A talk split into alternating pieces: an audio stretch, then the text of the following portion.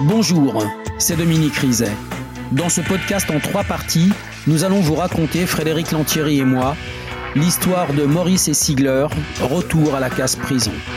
Un épisode de Faites entrer l'accusé, réalisé par Bernard Farou. Bonne écoute.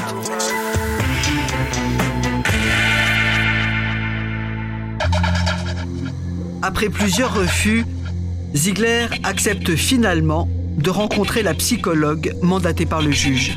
Valérie Ritzenthaler, psychologue. C'est quelqu'un qui est extrêmement méfiant, constamment méfiant, constamment en hypervigilance vis-à-vis d'autrui, euh, qui perçoit le monde extérieur comme extrêmement menaçant.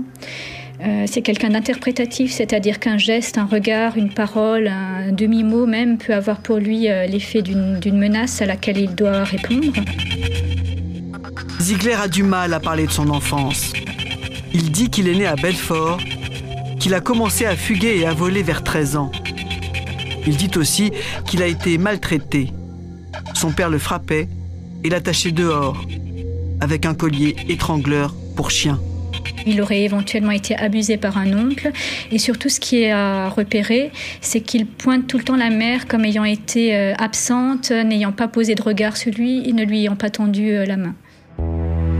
En 87, à l'âge de 20 ans, Ziegler a été condamné à 10 ans de prison pour meurtre. Sa victime aurait voulu le forcer à avoir des relations homosexuelles. Il l'a étranglé. En prison, Frank Ziegler se bat avec les autres détenus, agresse les gardiens, passe son temps à l'isolement. Maître Karine Laprévote, avocate de Frank Ziegler. Frank Ziegler, en arrivant en détention, euh, était un jeune euh, comme tous les autres qui s'est construit un personnage. Et il s'est construit un personnage d'autant plus euh, fort parce qu'il avait ce vécu de victime auparavant. Donc en, arrivant en détention, Frank Ziegler a voulu se montrer plus fort, plus, plus agressif que, que les autres. son personnage, finalement, c'est quelqu'un de dur, quelqu'un de menaçant, quelqu'un d'agressif, quelqu'un de, de froid c'est quelqu'un qui, euh, qui, euh, qui n'a pas besoin de parler. Son regard peut suffire. Ziegler raconte beaucoup d'histoires à ses co-détenus. Toujours des histoires de meurtres qu'il aurait commis. Brigadier chef Pierre H, police judiciaire de Mulhouse. Frank Ziegler, en fait, c'est, on va dire, l'être moyen, sans aucune envergure, mais qui veut passer pour le caïd.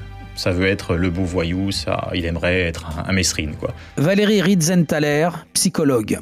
Il aime se vanter, il aime mettre euh, en avant le fait qu'il serait un grand tueur, qu'il serait violent, il aime faire peur aux autres et jouer de cette angoisse qu'il suscite chez l'autre parce que ça vient lui donner enfin un peu de consistance. Donc euh, vraiment un, bon mythomane et quelqu'un qui peut être très dangereux parce que pour alimenter cette, euh, cette, cette espèce d'image de lui, bah, s'il faut tuer, ça va pas poser problème.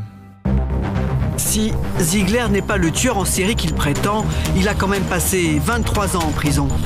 Pour homicide, violence avec arme, vol, contrefaçon et plusieurs tentatives d'évasion. Il a séjourné dans près de 30 établissements pénitentiaires. Le seul où il s'est acclimaté, c'est la prison de Château-Thierry. Elle accueille les cas difficiles et les prisonniers atteints de troubles psychiatriques. Ziegler a été interné plusieurs fois après des épisodes de démence. Même si ses proches sont unanimes, il sait très bien ce qu'il fait. En fait, ils me disent tous, c'est quelqu'un d'intelligent qui est complètement manipulateur. Et il a le chic pour choisir les bonnes personnes, c'est-à-dire qu'il va tout de suite voir les personnes fragiles, les personnes qui ont des failles, les personnes faibles sur lesquelles il aura de l'emprise. Et là, il va pouvoir euh, jouer un petit peu le maître. Et là, ça va être euh, la marionnette dans les mains de, Frank Ziegler. Manipulateur, Ziegler l'est aussi quand il tente de justifier son premier meurtre et ses différents passages à l'acte.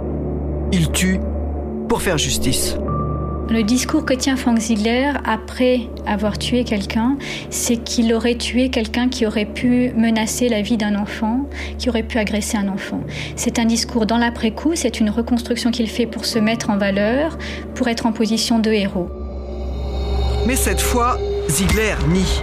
Il n'a pas tué Philippe Vuillet, même si la psychologue décèle chez lui une violence compatible avec ce crime qui est particulier dans ce meurtre, c'est effectivement l'aspect extrêmement sadique, les violences qui ont été faites, euh, les maltraitances, les actes extrêmement violents, la torture pratiquement euh, qui a été faite sur cet homme avant effectivement d'en arriver jusqu'à le tuer.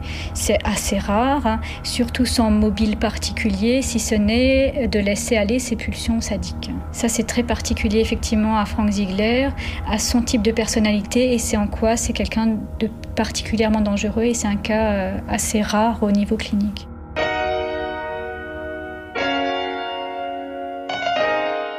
Dominique, des tests ADN ont été réalisés. Est-ce qu'ils permettent de déterminer un peu mieux le rôle de chacun? Oui, On sait, Frédéric, que Maurice et Ziegler sont montés dans la Clio de Philippe Vuillet. On le sait parce que sur une bombe lacrymogène retrouvée à l'intérieur, il y a l'ADN de Ziegler. On le sait parce que sur une serviette éponge, il y a l'ADN de Maurice et aussi celui de Ziegler.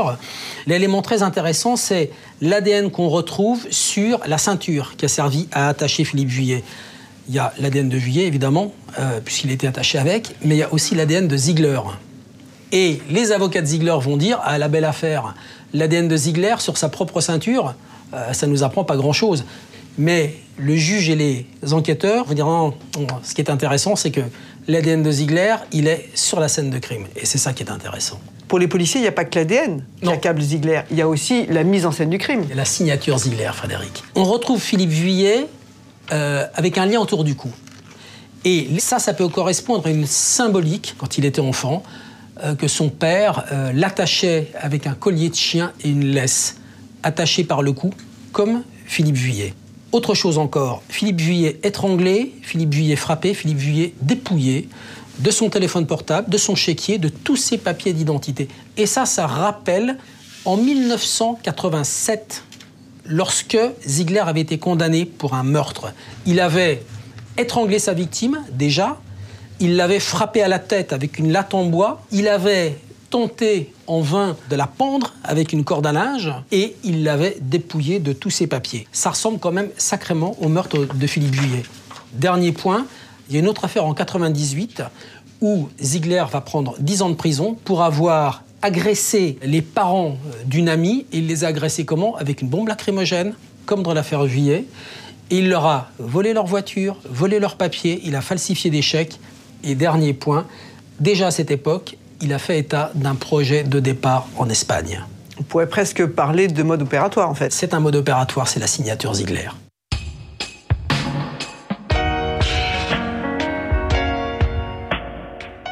Maître Sébastien Schmitt, vous êtes l'avocat de Frank Ziegler. C'est quand même un drôle de personnage, votre client. Qu'est-ce que vous avez pensé en le voyant pour la première fois? Alors, En le voyant pour la première fois, je dirais j'ai un préjugé euh, très défavorable en me disant je vais tomber sur quelqu'un de, dangereux, euh, peut-être même pour moi. Euh, je m'attends à voir un petit peu Hannibal Lecter dans le silence des agneaux, enchaîné, masqué.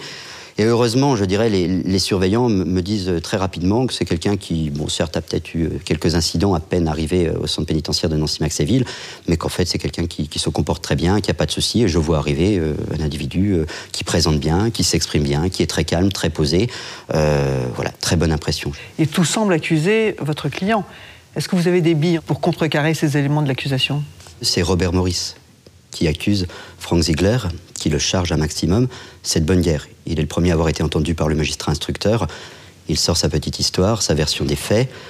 Après, il y a quelques éléments de l'ADN, la ceinture de Frank Ziegler. Je dirais, ce ne sont pas des éléments qui accablent de manière, je dirais, fatidique. Il y a le mode opératoire quand même. Savoir qu'un tel ou tel autre a commis un crime de telle ou telle manière, on peut aussi reproduire euh, ce même mode opératoire pour éventuellement le faire accuser ou simplement parce que s'en est inspiré. Vous voulez dire que Maurice était en, détention avec Ziegler et qu'il peut avoir reproduit le mode opératoire de Ziegler euh, lors de son premier meurtre? Je ne sais pas s'ils ont, je dirais, raconté leur fait d'armes, si on puisse s'exprimer ainsi, mais euh, il est fort probable qu'il n'ait pas non plus simplement parlé que de la pluie et du beau temps. Euh, c'est aussi un peu la règle des discussions et conversations de prison. Selon vous, dans cette affaire, lequel vraiment a de l'ascendant sur l'autre? Quand ils se sont connus en détention, Ziegler est un jeune prisonnier d'une vingtaine d'années. Maurice a 12-13 ans de plus que lui. Et on sait qu'effectivement, à ce niveau-là, euh, l'âge, l'ancienneté euh, font que, généralement, sauf cas exceptionnel, le plus ancien a toujours l'ascendant, même des années après. Les policiers reconstituent maintenant la cavale de Frank Ziegler. Un parcours qu'ils retracent facilement grâce au chèque et au téléphone portable qu'il a volé à Philippe Vuillet. Ils veulent aussi vérifier si Ziegler n'a pas commis d'autres crimes pendant sa fuite. Le 13 mars 2007, Frank Ziegler bénéficie d'une permission de sortir. Mais le soir, il ne rentre pas en prison. Le 14, il est verbalisé dans le train 1041 entre Paris et Belfort. Deux jours plus tard, son nom apparaît dans les registres de l'armée du salut à Mulhouse. Le lendemain à 19h30, Ziegler réussit à joindre Maurice et s'installe chez lui. C'est là qu'il rencontre Philippe. Brigadier chef Pierre H, police judiciaire de Mulhouse. À ce moment-là, Franck Ziegler, il a besoin d'un véhicule. Et en plus, là, Philippe Vuillet a un véhicule et il a des papiers qui peuvent passer pour les papiers de. qui peuvent passer. Enfin, les photographies qui sont sur les papiers de Philippe Vuillet peuvent passer pour Franck Ziegler, donc ça intéresse doublement. La voiture et les papiers, c'est, c'est pain béni pour lui. Le 20 mars, Philippe disparaît. À 22h15, Ziegler et Maurice quittent Mulhouse pour l'Espagne, avec sa Clio. Quelques heures plus tard, Ziegler largue Maurice à Belfort. Le 22, il emboutit la Clio sur l'autoroute de Dijon. Il l'abandonne sur place et prend un taxi qu'il paie avec l'un des chèques de Philippe. Le chauffeur le reconnaît formellement. Ensuite, il retourne en Alsace pour voler la Corsa de Sylvie. Il avait les clés, il les avait prises à Philippe. Avec cette voiture, Ziegler fait un grand tour dans le sud de la France. Le 26 mars, il est dans l'Hérault, près de Béziers, où il passe un coup de fil à Sylvie en se faisant passer pour un détective privé à l'accent méridional. Sylvie, compagne de Philippe Vuillet. Je pense qu'il appelait surtout pour se renseigner. euh, et ce qu'il fallait que je fasse, c'est que j'arrête euh, l'enquête? Voilà, il voulait que j'arrête l'enquête pour Philippe parce que ça lui portait danger. Hein, C'était ça le, motif de l'appel. Mais Ziegler aurait mieux fait de se taire. Son appel a fini de persuader Sylvie et ses beaux-parents qu'il était arrivé quelque chose de grave à Philippe. Et il aurait dû éviter de téléphoner à sa copine à Paris. Depuis qu'il s'est fait la belle de la prison de Meaux, les policiers sont à sa recherche et ils ont placé sur écoute le téléphone de sa petite amie. Bah, je suis pas encore arrivé parce que j'ai eu, j'ai dû faire un petit détour à cause de la police. C'est pas vrai. Ouais. Pourquoi tu les as vus alors t'as fait un détour? Ben, il y avait un barrage, euh, j'avais pas trop le choix, j'étais obligé de faire demi-tour. Brigadier chef Pierre H, police judiciaire de Mulhouse. Il déclare à sa compagne Oui, mais là, je suis en cavale, et puis il s'invente une espèce de. Voilà, de, de mystère. Euh, Des gens m'ont fourni ceci, tu comprends, je suis menacé, euh, j'ai une arme parce que pour me défendre, on ne sait jamais, j'ai des gens qui me recherchent, etc. Donc il s'invente une espèce de d'enveloppe de caïd qui, euh, qu'il aime bien. Voilà, ça c'est du Frank Ziegler. Ah, c'est galère. C'est galère? Ah ouais, il y a un enculé qui a appelé les flics. C'est pas vrai. Ouais, ouais. Il y a quelqu'un qui m'a prévenu, mais Le 27 mars, Ziegler est de retour à Paris. Il se balade en région parisienne, puis il part à Reims et à Château-Thierry. Il essaye de retrouver d'anciennes connaissances. Il semble avoir besoin d'argent et il a une idée. je vais essayer un truc lundi. Ouais. Ouais. Puisque j'ai les papiers de l'autre, puis qu'il m'a fait une vacherie. Eh ben, je vais lui en faire une de vacherie. Ah, Titi? Non, non, à, à Philippe. Ah oui. Ouais, ouais. Je vais Ouais. faire un crédit de 15 000 euros, je vais les encaisser et je vais les sortir. Puis je lui dirai, je dirai ça c'est dommage à intérêt. Disant mais ce que tu m'as fait. Ouais. Je peux m'en faire 2, 3, je vais pas me faire chier, je vais coller 10 000, 10 000, 10 000, je vais mettre 30 000 euh, sur le dos. Ah, il va être content. Ah, ouais, il va être content là. Mais Ziegler n'aura pas le temps de passer à la caisse. Le 5 avril, il est arrêté à Paris.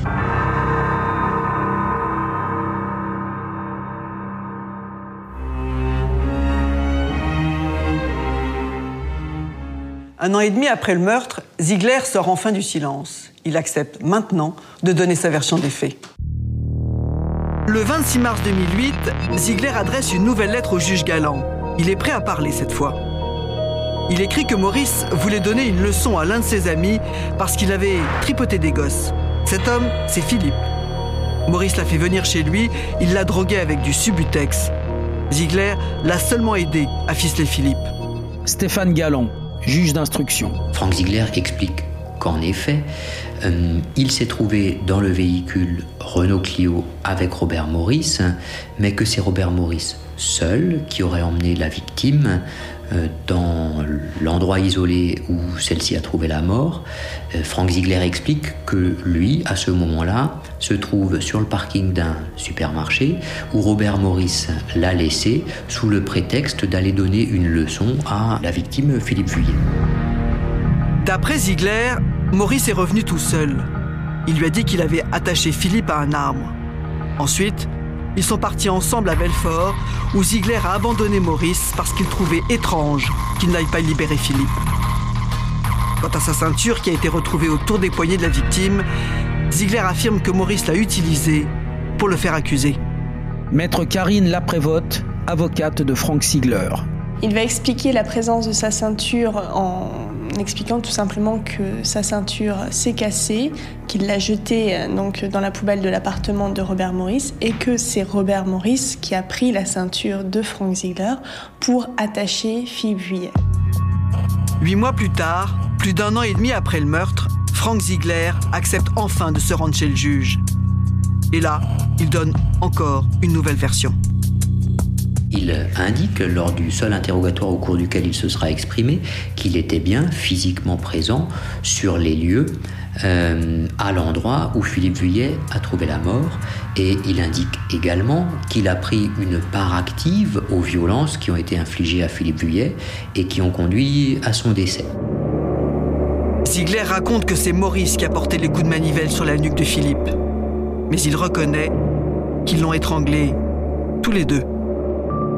D'après les indications données par euh, Frank Ziegler, Robert Morris et lui auraient chacun tenu euh, une extrémité du lien qui a servi à étrangler Philippe Vuillet et auraient chacun tiré un côté de, ce lien.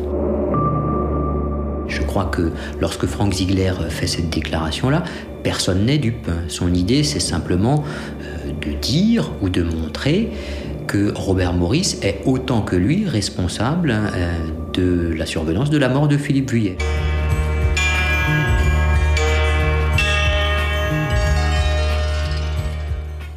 Maître Sébastien Schmitt, pendant son audition devant le juge, Ziegler a enfin reconnu qu'il était présent sur les lieux. Et même qu'il a aidé Maurice à étrangler Vuillet. Ces déclarations, elles mettent à mal votre système de défense. J'aurais tendance à dire que faut se méfier de la religion de l'aveu. On a la preuve dans ce dossier par un certain nombre de déclarations. Il va s'accuser du meurtre d'un codétenu et surtout il va s'accuser d'avoir eu une sorte de parcours, je dirais, euh, criminel dans toute la France avec 22, 23 personnes qu'il aurait tuées. Et les vérifications sont faites et on se rendra compte qu'il n'en a rien été. Votre client peut s'accuser d'un meurtre qu'il n'a pas commis Ça fait partie aussi du personnage que, se façonne Frank Ziegler, je dirais, pour se, pour se protéger, cette carapace qu'il se forge.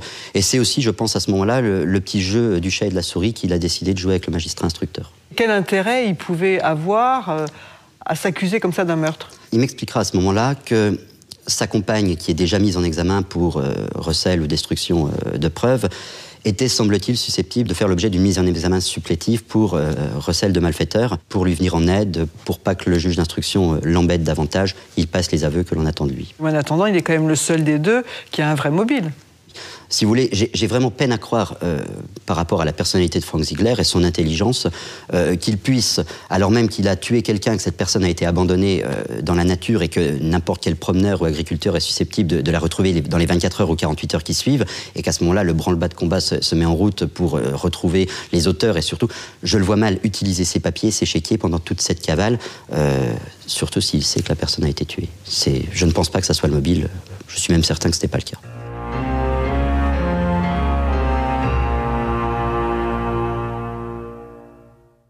Laurent Guy, à la fin de l'instruction, Ziegler et Maurice ont donné chacun leur version des faits.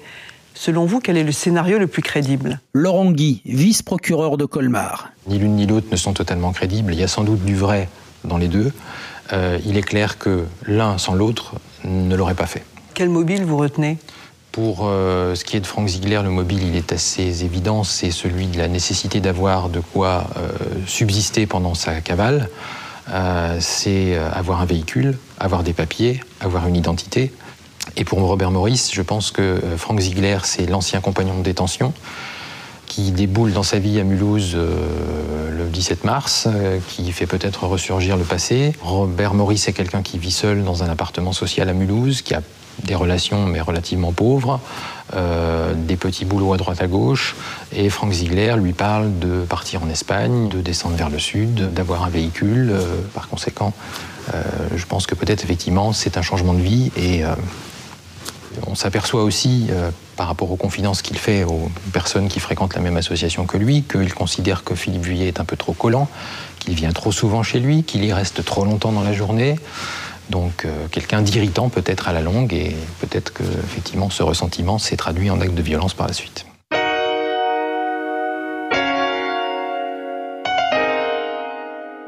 Robert Maurice et Frank Ziegler sont renvoyés devant les assises du Haut-Rhin pour assassinat. Le procès s'ouvre en décembre 2009 à Colmar. Jusqu'au dernier moment, Ziegler a laissé planer le doute. Viendra ou viendra pas? Il est venu dès le premier jour. Dans le box, il n'a retrouvé que Maurice, puisque sa compagne avait finalement bénéficié d'un non-lieu.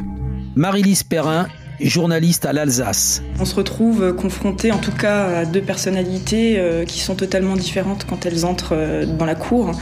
Euh, Ziegler a, une présence à la, John Malkovich, il en a déjà le physique un petit peu. Et euh, il émane de lui quelque chose de mystérieux, on a l'impression qu'il est intelligent, il est, troublant, on a envie d'en savoir plus à son sujet. Tandis que Maurice, dès le début, c'est euh, l'homme qui n'est pas gâté par la nature, il est petit, il n'est pas beau. Euh, Maurice est quelqu'un qui parle mal, qui comprend mal les questions, qui, qui a l'air un tout petit peu lent. Ziegler présente mieux, mais il répond à peine aux questions. La strangulation, c'est tous les deux. Les coups, c'est pas moi. Aucun des deux accusés ne reconnaît avoir frappé Philippe Vuillet. Les avocats se renvoient la balle. Pour ceux de Robert Maurice, cet assassinat porte l'empreinte criminelle de Frank Ziegler. Pour ceux de Ziegler, c'est le contraire. C'est Maurice qui a tout manigancé pour se débarrasser de Philippe. Il l'a fait passer pour un pédophile, il savait que ça ferait réagir Ziegler. Les avocats de Ziegler, eux, s'appuient sur l'expertise du psychiatre pour suggérer que Robert Maurice serait un homosexuel refoulé. Docteur Bernard Kirzek, expert psychiatre. Je ne sais pas si Maurice est homosexuel, mais il y a un certain nombre d'éléments qui posent la question, en tout cas, qui posent la question d'une homosexualité inconsciente. À chaque fois que l'on évoque l'homosexualité, Maurice réagit extrêmement violemment. Il ne supporte pas que l'on évoque l'homosexualité en général ou une possible homosexualité de sa part. Maurice percevrait les homosexuels comme une menace. C'est ce qui l'aurait poussé à poignarder un homme en 84. Et c'est ce qui le ferait sortir de ses gonds quand on suggère qu'il puisse l'être. Maître Karine Laprévote, avocate de Frank Ziegler. Il est possible que Philippe Vuillet ait vu juste et vu clair finalement dans la personnalité de Maurice et que Maurice finalement ait voulu se débarrasser de Philippe Vuillet parce que ça lui était insupportable. Maurice ne veut pas qu'on renvoie une, une image de lui sale selon euh, ses termes. L'enquête n'a pas permis de conclure si Robert Maurice est homosexuel ou pas. La défense de Ziegler reste donc construite sur une hypothèse. Marie-Lise Perrin, journaliste à l'Alsace.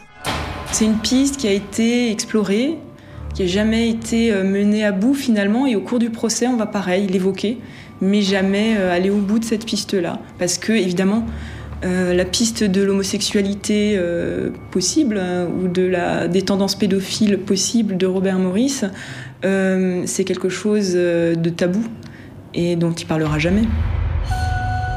Quant à Ziegler, l'expert psychologue le décrit comme un manipulateur froid. Un être qui s'est construit dans la haine et prend plaisir à tuer. Valérie Ritzenthaler, psychologue. C'est quelqu'un qui n'exprime aucun remords, qui n'exprime aucune volonté de changer, qui au contraire va euh, exprimer très clairement euh, le fait qu'il va passer à nouveau à l'acte, le fait qu'il va à nouveau tuer quelqu'un, qui va au contraire s- se vanter euh, de pouvoir à nouveau tuer et dire que la justice finalement ne pourra pas l'arrêter, qu'il y a une limite.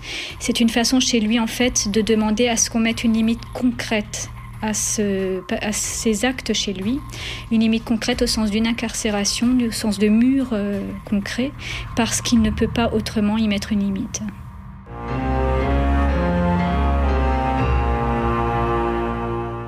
Laurent Guy, après avoir supervisé l'enquête, c'est vous qui êtes l'avocat général au procès d'assises. Qu'est-ce que vous requérez? J'ai expliqué au juré qu'à mon sens, il y avait bien une préméditation. Et j'essaye d'expliquer ensuite au juré que Franck Ziegler a besoin de Robert Maurice parce qu'il est l'ami du Vuillet, il peut le faire venir. Robert Maurice a besoin peut-être aussi de l'aide et du dynamisme de Ziegler pour arriver au résultat dramatique que, que l'on connaît. Par conséquent, j'estime qu'effectivement leur responsabilité est relativement égale dans la mort de Philippe Vuillet, qu'ils sont tous les deux en état de récidive parce qu'ils ont tous les deux déjà été condamnés pour homicide. Donc je décide de requérir la réclusion criminelle à perpétuité. Et pour Franck Ziegler, je requiers une période de sûreté. Ce premier procès n'a pas réussi à déterminer plus clairement les rôles des uns et des autres. Non, on en reste finalement à cette énigme euh, sur le déroulement précis des faits une fois que cette voiture est arrêtée euh, entre ces deux bosquets d'arbres au milieu des champs. Mais l'avocate de Robert Maurice refuse jusqu'au bout qu'on mette les deux hommes dans le même panier. Maurice n'a pas tué. Sa seule responsabilité, car il en a une et il l'assume, c'est d'avoir présenté Philippe à Ziegler. Maître Delphine Gilbert, avocate de Robert Maurice. Robert Maurice est bien conscient que c'est celui par lequel euh, il est celui par lequel le mal est arrivé, puisque c'est lui qui est le lien entre Franck Ziegler et Philippe Vuillet. Sans Robert Maurice, Franck Ziegler, il ne fait pas la connaissance de Philippe Vuillet, donc il a cette première responsabilité-là. Ensuite, il a euh, cette culpabilité d'avoir laissé euh, Franck Ziegler s'installer chez lui, euh, de l'avoir laissé s'en prendre à Philippe Vuillet et d'être resté sans réagir. J'ai donc suggéré à la cour d'assises de le condamner pour ça, pour cette passivité, alors que s'il était intervenu, peut-être qu'il aurait pu empêcher Franck Ziegler de tuer Philippe Vuillet. Et c'est une infraction qui est punie d'une peine de 5 ans d'emprisonnement. Mais les jurés ne sont pas d'accord. Ils mettent les deux accusés sur un pied d'égalité. 30 ans chacun. Assorti pour Ziegler d'une période de sûreté de 20 ans. Jean-Pierre Vuillet, comment réagissez-vous au moment du verdict? On pense que le, le, verdict a été juste. Ils ont jugé Maurice et Ziegler pratiquement les mêmes responsabilités, les mêmes peines. Il va y avoir un procès en appel Oui. Et que va-t-on apprendre de plus lors de ce procès? On va découvrir euh, plus précisément la personnalité de Maurice. Le président de cette session a poussé euh, les accusés dans leur dernier retranchement. Et à un moment donné, ils ont été tellement poussés à bout que Maurice a pris le micro euh, qu'il avait dans lui, a essayé de le casser, de le tordre, et s'est mis dans une colère incroyable. Et on a vu, effectivement, on sait quelqu'un aussi, tout aussi dangereux que l'autre.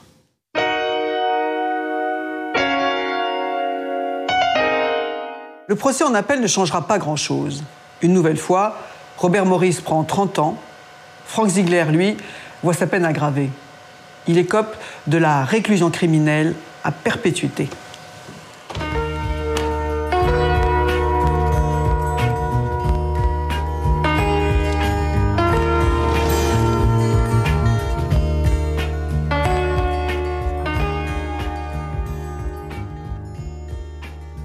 Venez d'écouter le dernier épisode de Faites entrer l'accusé consacré à Maurice et Sigler. Si vous avez aimé ce podcast, abonnez-vous sur votre plateforme d'écoute préférée pour ne manquer aucun épisode de votre podcast Faites entrer l'accusé.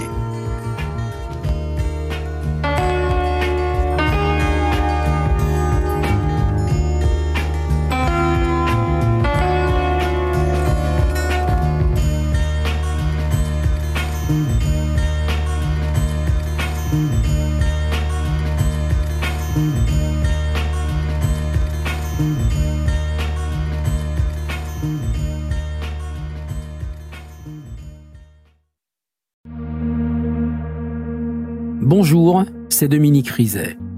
Une poignée de secondes, voilà tout ce qu'il faut pour qu'une vie bascule. Juste une poignée de secondes. Un sursaut, un instant où le destin bifurque dans une direction ou dans l'autre.